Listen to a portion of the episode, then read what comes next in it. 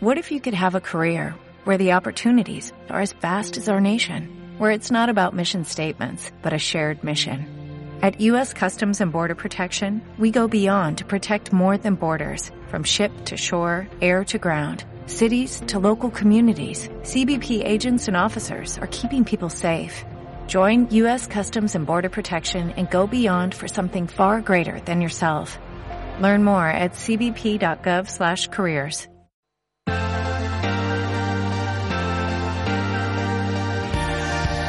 Gestión del patrimonio en cierre de mercados. Gestión del patrimonio hoy con Gonzalo Larríez, gestor de AIG Banca Privada. Hola Gonzalo, ¿qué tal? Muy buenas tardes. ¿Qué tal? Buenas tardes. Y José Lizán, gestor de Magnus y Cap. Hola José, ¿qué tal? Hola, muy buenas tardes. Bueno, eh, bienvenido de nuevo, además que llevaba, sí, llevaba un tiempo, un tiempo un poco al margen, pero bueno, no te has perdido nada de lo que ha sucedido, ¿no?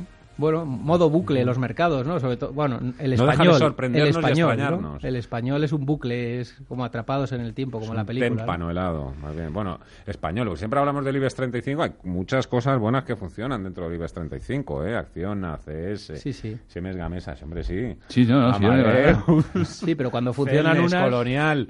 Cuando lo, funcionan lo, unas, lo que pasa es que no funcionan la sota al caballo y el rey. ¿no? Lo típico de un ciclo expansivo de una economía, los valores defensivos. Bueno, por lo menos funciona algo. Bueno, pero no deja de extrañarnos y sorprendernos. Lo digo, por ejemplo, eh, ahora mismo tenemos a Wall Street en máximos históricos, y alentado por un recorte de tipos de interés. Bolsa en máximos y baja los tipos de interés. Esto un poco, no sé si, no sé si vienen los vamos manuales. A, vamos a darle la vuelta a la ecuación. Imaginamos bolsa en mínimos y subida de tipos de interés. Sería peor. Mm, bueno, es el mismo tipo de, parece sin sentido. Pero bueno, las eh, New Normal o las cosas ahora de mercado funcionan así y es lo que nos toca vivir. Eh, presiones políticas, eh, bancos centrales que amagan con ir en una dirección y a los seis meses van en otra. Entonces, pues esto despista un poco a todo el mundo. y Pero bueno, es la realidad que nos toca vivir y nosotros solo podemos adaptarnos a, a lo que hay en el mercado, no ponemos las normas y, y en conforme a eso pues hay que actuar. Hay que actuar en un escenario de tipos en negativo, bajadas de tipos de interés en Estados Unidos, menores previsiones de beneficios de las empresas, en principio. Lo digo porque ahora lo que toca es empezar ya a mirar también a la cuenta de resultados. Dependiendo de sectores, aquellos más cíclicos parece que hay algún, alguna actividad más cíclica, autos y demás, que hay bastante ruido en los últimos meses.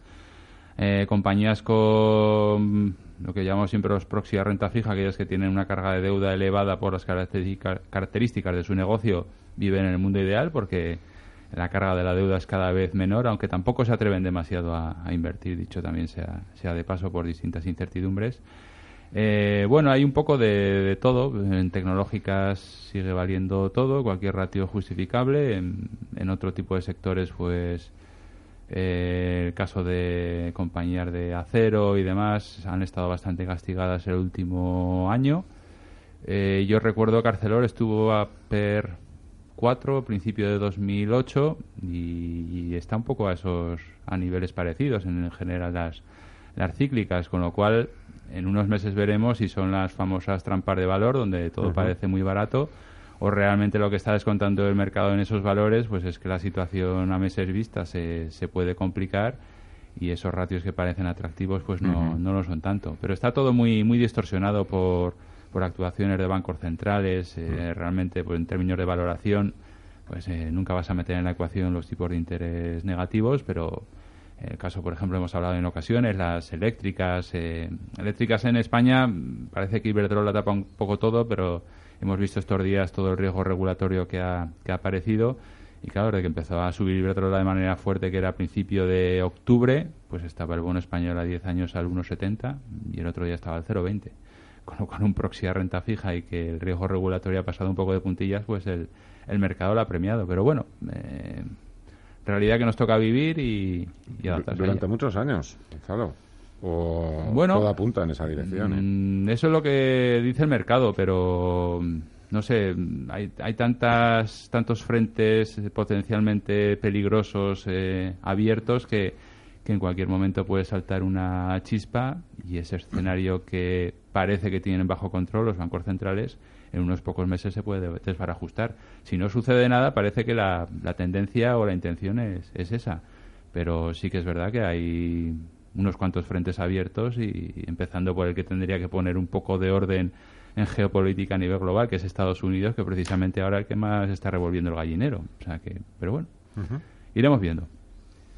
Pues sí, muy de acuerdo, la verdad, un mercado totalmente dicotómico, ¿no? Con, con múltiplos, eh, llamémoslo, eh, de irracionalidad o de burbuja o de euforia, llamémoslo como queramos, ¿no? De, de unos sectores, pues, y yo creo que también muy favorecidos por el tema al final los grandes fondos de pensiones, las aseguradoras cuando entran en equity entran en índices, no entran en no entran en valores concretos, ¿no? Porque quieren liquidez y quieren poder girar la estrategia cuando consideren y, al final pues cuando entras y Louis Vuitton pondera mucho en el Eurostox porque ha subido mucho, pues eh, y entras en el índice sigues tirando de Louis Vuitton hacia arriba, ¿no? Y, y eso es un poco lo que estamos viviendo, yo creo eh, actualmente, ¿no? Que, la gestión pasiva o la indexación de, ese dinero que no tiene yield en la renta fija y que tiene que generar yield para sus inversores porque tiene que cubrir primas y, temas de seguros y fondos de pensiones y estas cosas, pues se meten a los índices y siguen tirando del carro lo que comentaba Gonzalo, un escenario de ralentización con bolsas en máximos y, con hablando de, bajadas de tipos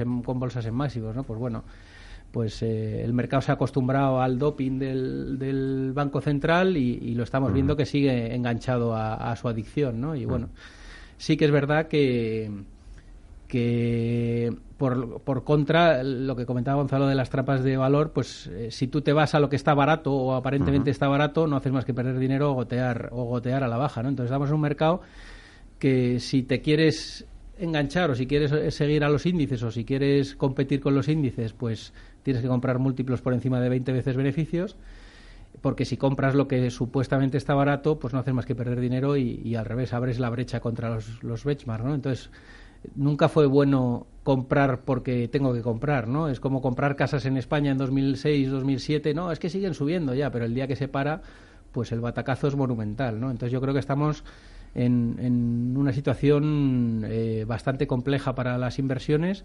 y yo creo que es tiempo de preservar y, esperar oportunidades, ¿no? Y, ser muy táctico, porque creo que el dejarte llevar por la inercia nunca es una buena estrategia de inversión. Eh, ¿Tú también cubres ya tus posiciones con ETFs? No, yo la verdad que no soy. Vale, lo digo porque también hay muchos gestores que hace dos años. Los ETFs, esto van a acabar, son armas de destrucción masiva. No, pero ya han empezado también a. No, pero sí que los. y, me parece, vamos. No, no, vamos, yo no soy nada anti-ETF, ni. O sea, yo creo que son o sea, todos coexistimos y, no creo ni que la gestión activa esté muerta ni que la gestión pasiva sea el, único player que, Y lo uso tácticamente. Yo uso ETFs, pues si voy a entrar en la India, pues no, no voy a entrar yo a ponerme a comprar compañías en la India. O si voy a entrar en el oro, pues no voy a poner yo a buscar eh, cómo hacerlo, ¿no? Pues hay activos o, mercados que sí que los utilizo y que me parece un instrumento totalmente apto. No soy ningún detractor de, ese tipo de productos, pero sí que es verdad que, no creo en el dejarse llevar y, comprar índice porque Louis Vuitton está tirando y es el valor de moda, pero está a 27 veces beneficios, ¿no? Yo eh, una cosa es usar los, los, la gestión pasiva para tácticamente entrar en determinados sectores o, o países o zonas geográficas o tipos de activos y otra cosa es ser un fiel defensor de, de la gestión pasiva per se, que yo ahí discrepo porque el camino para mí es importante. Oye, no sé si antes cuando has hablado de Arcelor se lo has tirado directamente a José. No, es que con, José lo sabe, es que nos hemos tirado años y años, ¿verdad? Los consultorios de bolsa hablando de Arcelor, Arcelor, todos los años preguntando, ¿cuándo va a empezar a tirar Arcelor? Sí, de aquella época? Sí, sí, fue... Al final, que ¿Dónde ha quedado todo aquello en, bueno, tu cartera? Al, final, al final Arcelor pasó de tuvo una revalorización de más del 70% desde abajo de rebote, ¿no? O sea que ahora ha tenido una caída del 50, o sea que, que tuvo su, su proceso de salida y de y de doblar eh, en, cotización, ¿no? Y sí que es verdad. Eso llegó algo más, ¿no? Mínimos 2.000, perdona que te... Sí, sí. Mínimos yo recuerdo 5 o 6 euros. Sí, y hizo 30, hizo 30. Ha hecho 30, ha hecho 30 o sea que que la salida la hizo, ¿no? El Mm. problema de estos valores, pues que son ciclo puro y, y son ciclo global puro y... y- y- Oye, y- a- ahora que decías también lo de que hay gestores eso que están comprando barato, no están aprovechando las oportunidades, pero poco a poco se van dando cuenta de que, de que no están ganando, sino que siguen perdiendo. Todo esto eh, viene también para sacar el tema del value investing, si de verdad está muerto, como algunos lo dan por muerto, o si algunas casas abusan demasiado, ¿no? De esa terminología a lo mejor para atraer a determinados clientes y luego a lo mejor no es en la práctica eh, pues eso, eh, la ortodoxia, ¿no? Con la que funciona el, el value investing, pero ahora mismo están un poco defenestrados, apestados, apartados. eh, y claro, estamos hablando de grandes nombres y grandes casas. Sí, bueno, está en un momento de, de- de crisis, llamémoslo así, ¿no? También es verdad que es un tema local y español, ¿no? O sea, el value investing, es verdad que hay grandes gurús y, hay grandes gestores a nivel mundial y, no voy a descubrir ningún nombre, ¿no? Que no se sepa eh, aquí. Pero en España parecía que solo había una forma de invertir, ¿no? Y, y o hacías value eh, y había mucha gente que no hacía value, pero se subía al carro comercial de yo hago value investing eh, porque es lo que vende y es la única forma que tengo de captar, porque es verdad, o sea, al final en España eh, eh, se ha vendido una idea de mucho éxito, que además ha ido acompañada de gestores con mucho éxito que, que- lo han hecho muy bien, y al final todo el mundo se ha subido al carro de querer subirse a esa ola para para comercialmente ser capaz de atraer capitales, ¿no? Porque parecía que si no hacías una inversión a través de métodos de value investing y, y con el tema del margen de seguridad y la diferencia entre el valor y el precio y todas estas cosas, pues no eras no eras nadie, ¿no? Y, la verdad que eso lo han hecho muy bien esas casas en España porque han conseguido eh, hacer un cliente fiel y un cliente que confía y un cliente que aguanta el temporal en los momentos en los momentos duros, pero sí que es verdad que el movimiento de sillas entre esos gestores eh, con las salidas de, de determinadas gestoras y creación de nuevas,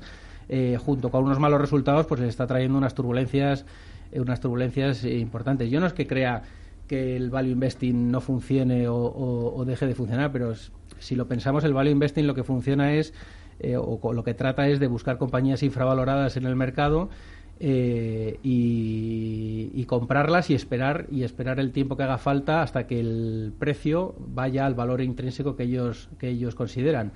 Y estábamos hablando antes que estamos en un mercado en el que se está tirando de índices de gestión pasiva de los líderes los Louis Vuitton siguen subiendo todos los días un poquito un 0,80 un 1 un 1 y medio y los y están a múltiplos de 25, 27 veces donde nunca va a estar el value investing y los valores que realmente pueden estar infravalorados respecto a sus medias o respecto a sus eh, múltiplos razonables en un ciclo normal de la economía eh, no hacen más que gotear a la baja, ¿no? Entonces, al final, los gestores value tienen un escenario complicado en este entorno porque el mercado está co- sigue comprando esos múltiplos altos pero no está buscando comprar cuchillos cayendo ni comprar eh, valores eh, que estén infravalorados. ¿no? Estamos en otra onda del mercado y yo creo que vamos a tener unos cuantos meses en los que yo creo que la estrategia les saldrá a medio y largo plazo, probablemente pierdan muchos AUMs durante, durante el camino, pero, pero a corto plazo van a sufrir porque estamos en un mercado que es totalmente lo contrario. Es un mercado de seguir la tendencia, de, se- de la indexación, de, del peso pesado del índice sigue tirando y lo siguen comprando y lo siguen pagando a un múltiplo alto, que es justo donde no está el gestor value. Y luego también, eh, volviendo un poco a- al value camuflado, eh, desde mi punto de vista, para hacer value investing de verdad, o sea, al final, para meterte en las tripas de una compañía, una persona individual, un individuo solo, puede llevar mm, con una cabeza privilegiada y, y- y de verdad hacer un value investing y años de experiencia, puedes llevar 25 o 30 compañías de la mano eh, para estar de verdad haciendo los números y, y haciendo el seguimiento, los analistas sectoriales, porque nos hagamos una idea, no suelen llevar más de 10 o 12 compañías, ¿no? Entonces, cuando alguien te dice, no, yo hago value investing, ¿y cuántos sois en el equipo? Uno. Y dices, bueno, tú podrás hacer value sobre determinados valores, 15, 20, ¿no? Pero para hacer value investing tú necesitas un equipo de analistas, tú necesitas eh, un equipo grande, de por lo menos de 8 o 10 personas analizando, para que 8 o 10 personas por 20 o 30 valores, pues llegues a un universo de 200, 300 y tengas de la mano esa capacidad, ¿no? Entonces, eh, creo que, que ha habido mucho value investing camuflado de... O sea, a lo mejor has podido hacer los métodos value en un universo acotado de valores a la hora de analizarlos, pero para hacer realmente una gestión value de un fondo, pues necesitas equipos de analistas grandes que se metan en las tripas de las compañías y que, y que de verdad sepan cuando está infravalorada y cuando el precio no coincide con el valor intrínseco, ¿no? Y cuando, cuando eso sucede, ¿no? Yo creo que esa moda pues ha hecho mucho daño también y ahora está de vuelta, ¿no? Ahora todo el que de verdad no, no tiene una buena metodología, pues a sufrir, ¿no? Realmente poco, poco que añadir. Son son tiempos cambiantes y desde luego no, no creo para Yo una nada... vez le pregunté a Gonzalo Lardies, ¿tú eres un gestor value? Y me dijo, mira, yo soy un gestor que ve una buena oportunidad que pasa por delante y me da igual si es growth, si es value. Claro, evidentemente es un poco, es un poco, no sé, a mí me parece la no sé, yo, lógico, ¿no? Desde el punto de vista de la gestión empresarial, o sea, no hay. digo, en la gestión de inversiones sí que hay determinados modelos de, de gestión, pero yo, por lo menos, por lo que tengo entendido, en la gestión empresarial no hay un modelo de gestión de negocios, sino que es cada cada empresa, cada empresario, cada directivo, el que viendo cómo está la compañía, cómo está la competencia, cuál es la situación que hay, pues toma unas determinadas decisiones de, de inversión.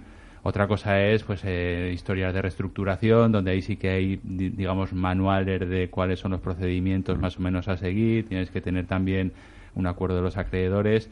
Pero desde el punto de vista de la gestión de las compañías, pues es ver el entorno que tienes y tomar las, las mejores decisiones, pues consensuadas, con el acuerdo del consejo y demás.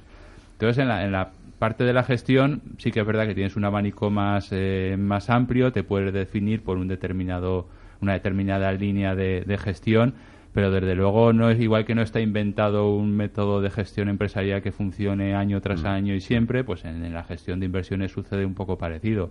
Hay, hay años donde son mejores para las compañías de crecimiento, por las condiciones de mercado, hay años donde el crear nuevos negocios tiene un caldo de cultivo más apropiado porque a lo mejor hay determinadas circunstancias.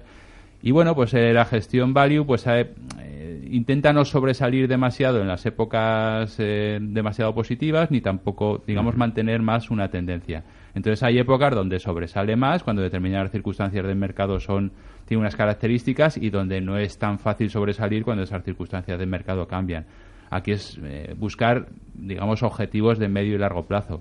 Entonces es cumplir un poco la filosofía. Nosotros también cuando somos estamos en la gestión intentando intentamos ser fieles a nuestro criterio de, de, inversión sin entrar en la tozudez, porque la tozudez nunca es un buen aliado para, para las inversiones, pero sí que intentamos seguir pues una serie de parámetros o tener un escenario determinado e intentar ajustarnos a, ese escenario. El value, digamos que tira por una línea de, de gestión, pues eh, que ellos creen que a medio y largo plazo les dan los mejores resultados, pero sí que es verdad que puede haber periodos en donde pues eh, no tenga los resultados esperados o haya otras formas de gestión que den, que den mejores resultados.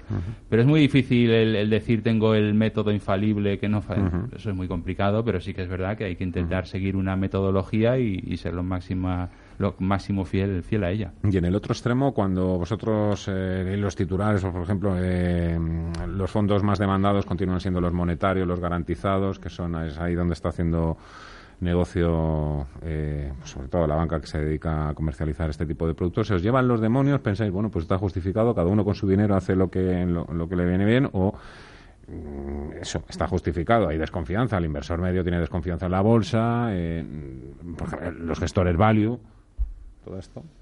Yo creo que para empezar, el, el- muchas veces eh, como inversores particulares no llegamos a, a conocernos bien, eh, porque eh, esto sucede muchas veces. Cuando el mercado tira tenemos poco riesgo y cuando el mercado cae estamos pasados de riesgo. ¿no? A lo mejor es que nuestro perfil inversor nos hacemos trampas al solitario y no tenemos muy claro. Es lo mismo que comentábamos antes, de tener una filosofía o tener una forma de gestionar y ser fiel a él. Si yo soy un, un inversor conservador, soy conservador siempre. Y lógicamente cuando las cosas para un conservador se ponen complicadas, pues tendré que reevaluar si sigo siendo conservador o realmente me están empujando a tomar una serie de decisiones en las que en otras circunstancias no lo tomaría. Por ejemplo, si yo, a mí no me gusta la renta fija y en los tiempos en los que un bono, pues eh, más o menos al uso de compañía grande te da un 4 o 5% y eso no te gustaba, eh, lógicamente comprar eso al uno y medio porque el resto de cosas no dan rentabilidad, pues a lo mejor estoy haciéndome trampas, lo que comentábamos al solitario.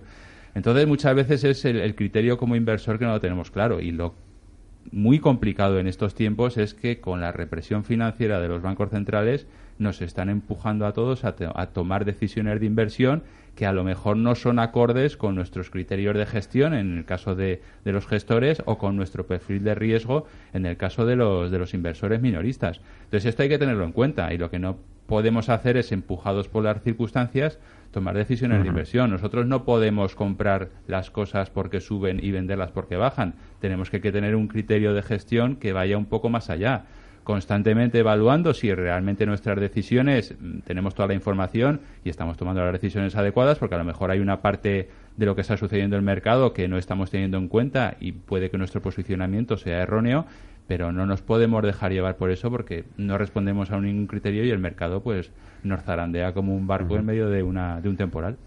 Oye, otro otro asunto, eh, José Gonzalo, eh, rentabilidad por dividendo, dividendos, hay inversores, gestores también que buscan buenos dividendos. Sabemos que no hay que dejarse deslumbrar por las altas rentabilidades, sino que lo que hay que buscar son pagos que sean estables, crecientes. Ahora mismo el dividendo del sector energético está un poco en duda el mantenimiento de los niveles actuales por todo el tema de, los recortes eh, a los ingresos regulados. ¿Cómo va a quedar todo eso? Yo haría un matiz. El, problema es que cuando uno es inversor por dividendos, la gente no es consistente. Y volvemos un poco a lo que decía Gonzalo. Eh, para invertir por dividendos, lo primero, tu única prioridad tiene que ser la estabilidad del dividendo a medio y largo plazo y dos, tener un horizonte temporal de 8 o 10 años vista donde la, la, recuperación vía dividendos de la inversión de verdad de sus frutos, ¿no? Ese 4 o 5% anual por 10, 12 años, pues es un 50 o un 60% independientemente de lo que haga el precio de la acción, ¿no? Y normalmente todo el mundo se nos llena la boca diciendo que vamos a invertir por dividendos, pero a los dos años, cuando el precio de la acción se cae un 25%, mm. ya estamos asustados y empezamos a hacer trading con la acción o nos la quitamos y le pongo un stop. Entonces tú no eres un inversor por dividendos. ¿no? Entonces, para ser un inversor por dividendos, tu única preocupación es buscar aquellas compañías en las que el dividendo es estable y va a ser si es creciente todavía mejor, si el payout de la compañía va creciendo y si, y si, el yield va creciendo pues todavía mejor, pero sobre todo la estabilidad del dividendo y la capacidad de pago del dividendo por parte de la compañía. Y ese debe ser tu única preocupación como gestor y el precio de la acción debes olvidarte de él desde mi punto de vista. Tienes que eh, buscar esa consistencia y tener un horizonte de largo plazo. Al final como un bonista, si tú te metes en un bono a 10 años y vas a buscar la yield de verdad hasta vencimiento, pues te tienes que quedar independientemente de lo que haga el precio del bono durante la vida del bono, ¿no? Y, y yo creo que el, gran problema es que a todo el mundo se le llena la boca diciendo, no, yo soy de dividendos, pero luego no es de dividendos, ¿no? Luego se pone a especular con el precio a la vez y entonces cuando haces un pan como unas tortas. Si de verdad eres, eres un inversor por dividendos, debe ser eh, una inversión estable y tu, y tu única obsesión debe ser pues la segunda pregunta que decías, ¿no? ¿Son, son sostenibles los dividendos de Nagas eh, a medio plazo con el recorte que propone la CNMC? Pues probablemente no, ¿no? Y probablemente en el sector, sobre todo en Enagas, yo creo que es bastante evidente que, va a estar en cuarentena el, dividendo y que si se materializa finalmente todos estos, todos estos cambios en la regulación y la retribución a los activos, que tiene toda la pinta, porque al final eh, no tenía mucho sentido unas retribuciones tan altas eh, a, un negocio eh, pues que tampoco desde mi punto de vista necesita de, una inversión. Si me dices en red eléctrica que tenemos un boom de renovables y que tiene que poner todos los puntos de conexión, pues es lógico que siga teniendo una retribución alta a los activos porque hace falta un CAPEX brutal para mantener todos los puntos de conexión de solar de, de, los próximos años y todo el pipeline que tenemos de renovables en, en España de, que llevamos, si uno se hace todos los días Gonzalo y yo recibimos PowerPoints de un giga, dos gigas, tres gigas y cada y el siguiente semana en vez de dos son cuatro gigas y si tú sumas los gigas de todo el mundo dices son 30 o 40 mil gigas en los próximos siete años, ¿no? Y, y, eso quién tiene que hacer todos los puntos de conexión, un único operador, que es red eléctrica. Pues a red eléctrica desde luego eh, no tiene mucho sentido recortarle ahora la capacidad de tener un CAPEX fuerte si de verdad queremos cumplir con esos objetivos de, del 60-70% de capacidad de generación y, todo, este tema. ¿no? Pero en el caso de Nagas, que es todo lo contrario, o sea, cada vez suena menos que vayamos a consumir gas y combustibles fósiles, ¿no? Lo que queremos es hacer justo lo contrario, ¿no? Menos gas y menos combustibles fósiles y menos CO2 y más por el otro lado, ¿no? Pues seguir teniendo una retribución alta, yo creo que sí que se va a materializar un, fuerte recorte, ¿no? Entonces el, dividendo de Nagas, pues probablemente, eh, ¿qué hizo Repsol cuando tuvo un fallo en el timing en la compra de Canadá y se le cayó el petróleo? Pues lo primero que hizo es cortar el, dividendo, ¿por qué? Porque no vas a sacar mm. caja de la compañía cuando tienes unas necesidades que cubrir y, están comprometidos tus ingresos futuros, ¿no? lo lógico y lo prudente por el equipo gestor sería eso, ¿no? Y, bueno, pues ya, ya, hemos visto la respuesta de gas natural inmediata solo al rumor. Ha paralizado toda inversión, ¿no? En, el país.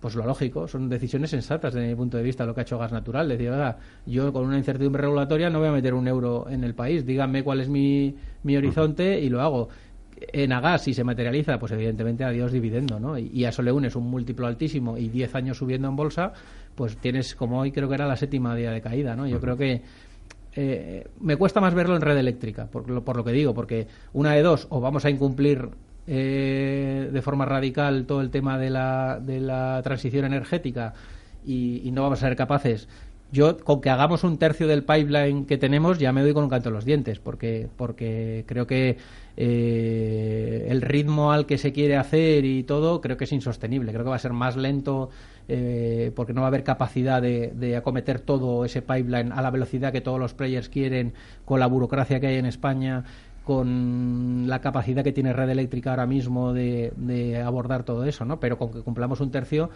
eh, pero sí que es verdad que la inercia en ese sector pues va a ser positiva, pero en el, en el campo del combustibles fósiles y transporte de gas, pues lo veo que, tiene toda la lógica y todo el sentido común.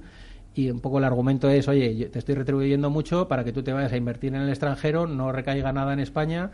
Y, y bueno, pues sí, para Enagas, para el accionista de Enagas tiene sentido, pero para la tarifa del consumidor, pues no, ¿no? Y yo creo que por ahí pues vienen turbulencias para el dividendo de Enagas, desde luego. Lo que comentábamos antes en cuanto a, renta fija, en el año 2007 creo recordar que Iberdrola llegó también a los 8 o 9 euros. Y cuando nos a metimos... los 12 creo que llegó a hacer con las sopas de Endesa y aquello. Sí, un lío una burrada, una... vertical ahí. Eh, tres años después, la acción llegó a dos y medio o algo así. Cuando nuestro bono estábamos ahí con el rescate, no rescate, los... Claro, claro 6-7%. Entonces, realmente, el, en cuanto a ingresos de la compañía y demás, no ha habido un vuelco tan brutal como para que la compañía valiese 8, 10, 11 euros ahora para pasar a valer 2. Y ahí es la importancia de que a lo mejor no cambian demasiado los fundamentales de la compañía, vamos a invertir vía dividendo y si no somos fieles a esta estrategia o cambian los condicionantes de la inversión, que pueden suceder muchas cosas, y en este caso no cambia demasiado la compañía, sino el perfil de riesgo de la compañía asociado al país en el que está esa, esa misma compañía. Entonces pasar el bono y estar en peligro de nuestro eh, el posible rescate o el que era casi inminente y ser España para muchos inversores un país no invertible, como hubo durante un periodo, la acción se fue por de esos niveles de cotización a dos. Con lo cual sí que suceden cosas, la renta fija se mueve y más allá del día a día de los negocios está el día a día de los mercados y hay una serie de variables que influyen en la cotización y que cuando tomamos una decisión de inversión por dividendo pues debemos ser conscientes de que hay cosas que pueden suceder en ese sentido. Por eso, por eso, yo lo digo porque hay gente también que no se deje deslumbrar por los eh, alta rentabilidad de dividendo de determinadas compañías que tampoco hace falta poner nombres.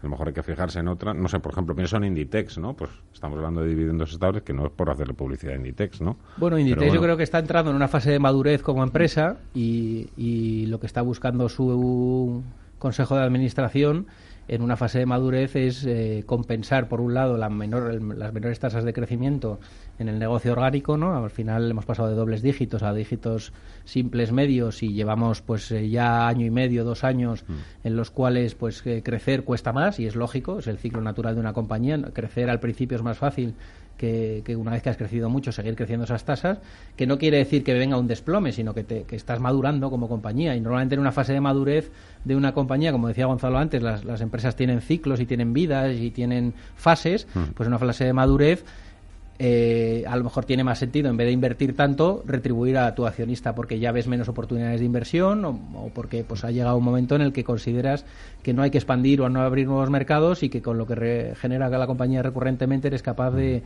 retribuir a tus accionistas mejor, ¿no? Y eso es lo que la fase en la que entra Inditex desde mi punto de vista. Estás en plena forma, ¿eh? Para haber estado un año, no en el dique seco, pero apartado por lo menos de, de los media, pero vamos, se te ve eso. Fenomenal. José Lizán, gestor de Magnus y Cap, Gonzalo Lardíez, gestor de IG Banca Privada. Muchas gracias a los dos. Que paséis feliz tarde. Igualmente.